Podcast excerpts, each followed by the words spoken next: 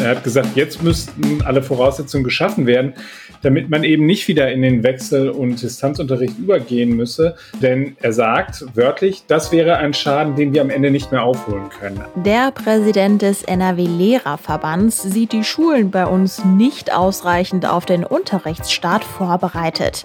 Luftfilter und Digitalgeräte, die würden fehlen. Im Aufwacher sprechen wir über die Kritik. Rheinische Post Aufwacher. News aus NRW und dem Rest der Welt. Ich wünsche euch einen wunderschönen Wochenstart. Mein Name ist Anja Wölker. Hi zusammen. Und die Hintergründe zu den aktuellen NRW-Nachrichten, die hört ihr ja hier immer bei uns im Aufwacher. Und wir freuen uns total, wenn der Podcast ein Teil eures Alltags ist. Wenn ihr es noch nicht gemacht habt, dann abonniert doch gerne kostenlos den Podcast in eurer Podcast-App. Um 5 Uhr morgens bekommt ihr dann immer die neueste Folge. Und jetzt geht's los. Gut zwei Wochen noch, dann sind die Sommerferien für die Schüler bei uns in NRW zu Ende. Und damit stellt sich auch wieder die Frage, inwiefern sind die Schulen ready für den Unterrichtsstart? Lehrervertreter und die NRW-Opposition sagen, die Landesregierung, die ist nicht ausreichend vorbereitet. Worum es geht, weiß mein Kollege Maximilian Plück, Leiter der Redaktion Landespolitik. Hallo Max. Grüß dich, hallo. Ja, wir kommen leider nicht drum herum. Bei einem Schulstart in Pandemiezeiten geht es natürlich besonders um den Schutz der Schüler und Schülerinnen vor dem Coronavirus.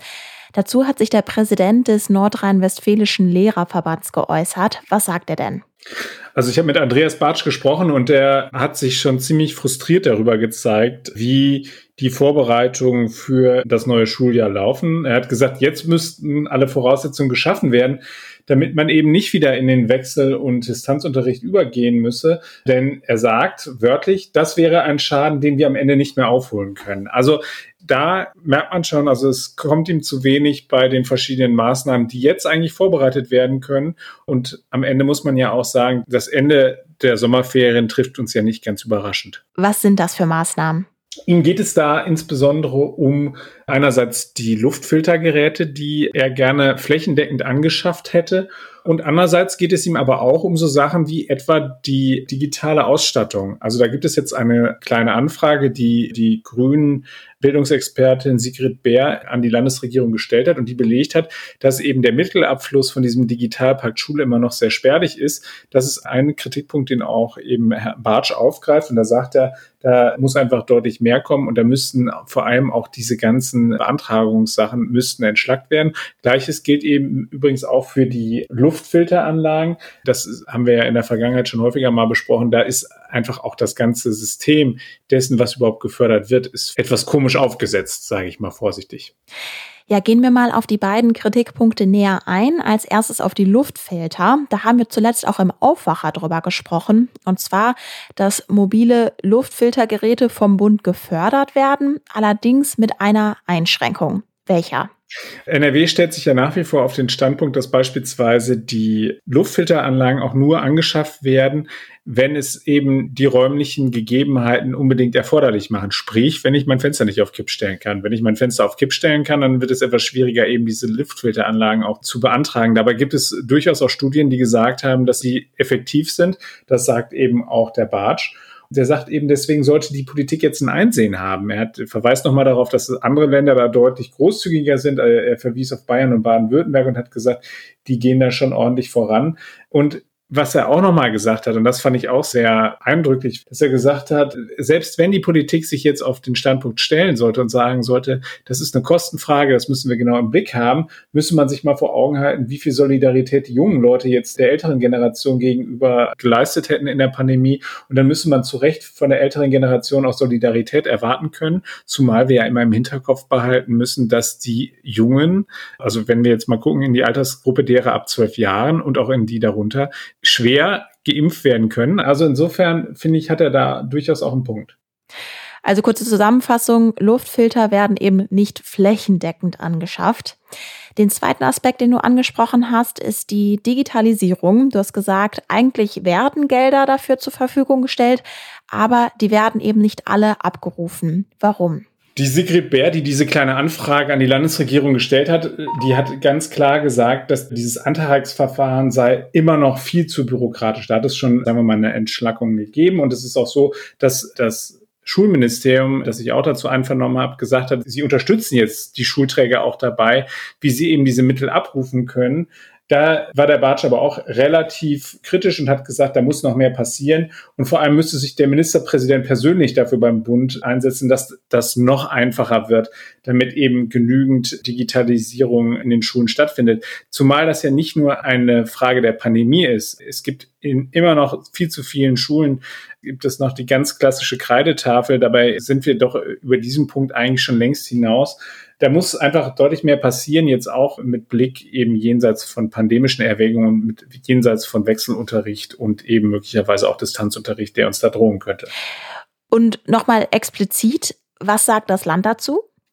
Das Land stellt sich auf den Standpunkt, dass sie sagen, einerseits für den Schulstart hätten sie ausreichend Vorsorge getroffen. Es gibt verschiedene Schulmates, die sie schon verschickt haben, wo sie die Schulen schon mal auf verschiedene Dinge hingewiesen haben.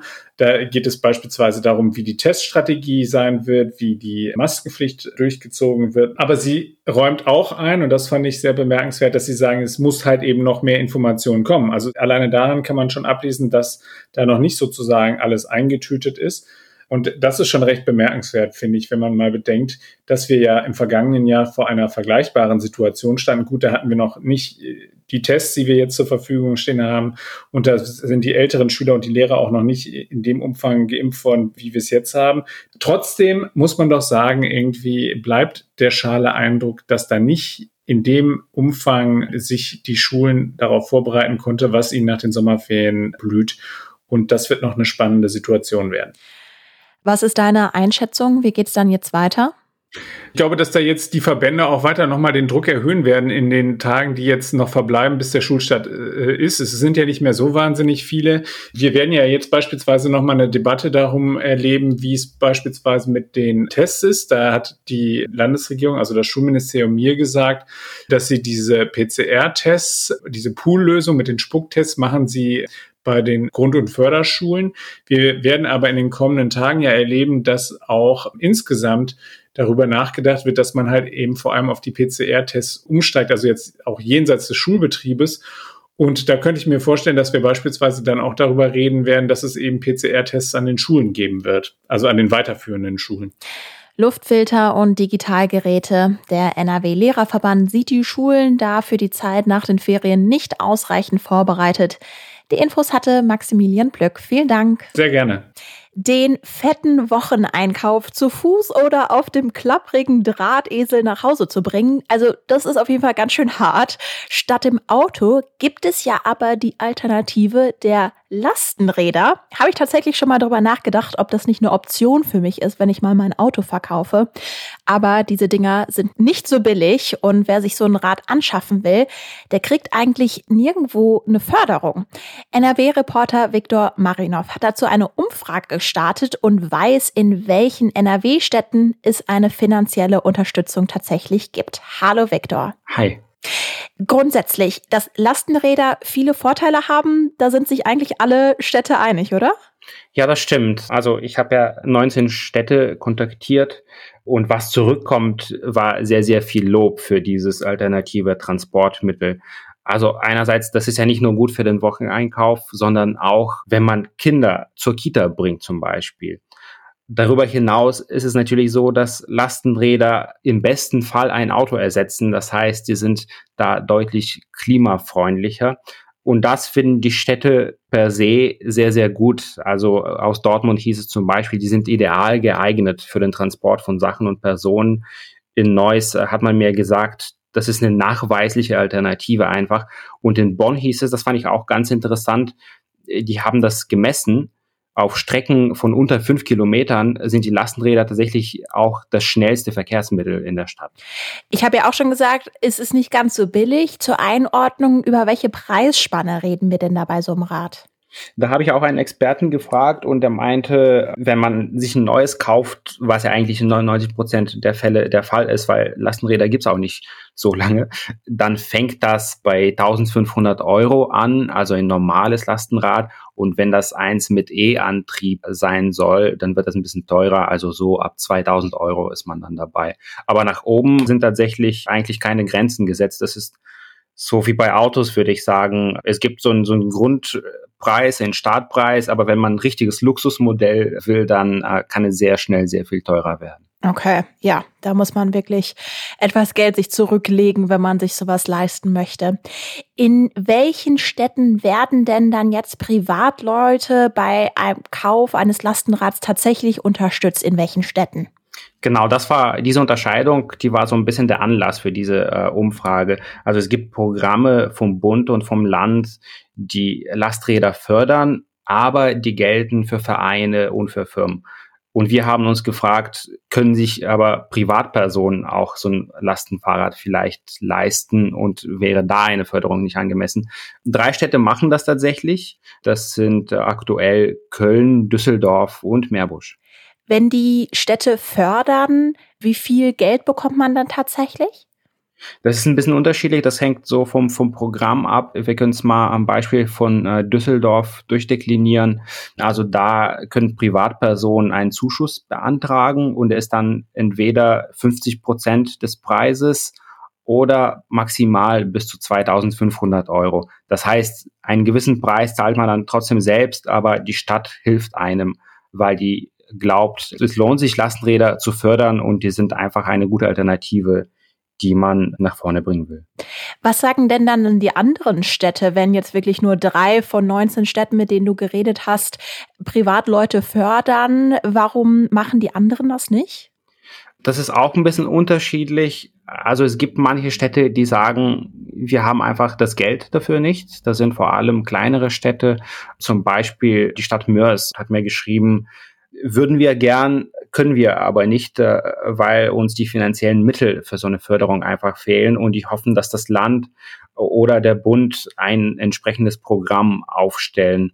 Es gibt andere Städte, da gibt's einfach noch keine Konzepte. Das zu überlegen, wie viel Budget haben wir, was genau fördern wir und wie viel, das dauert ja auch.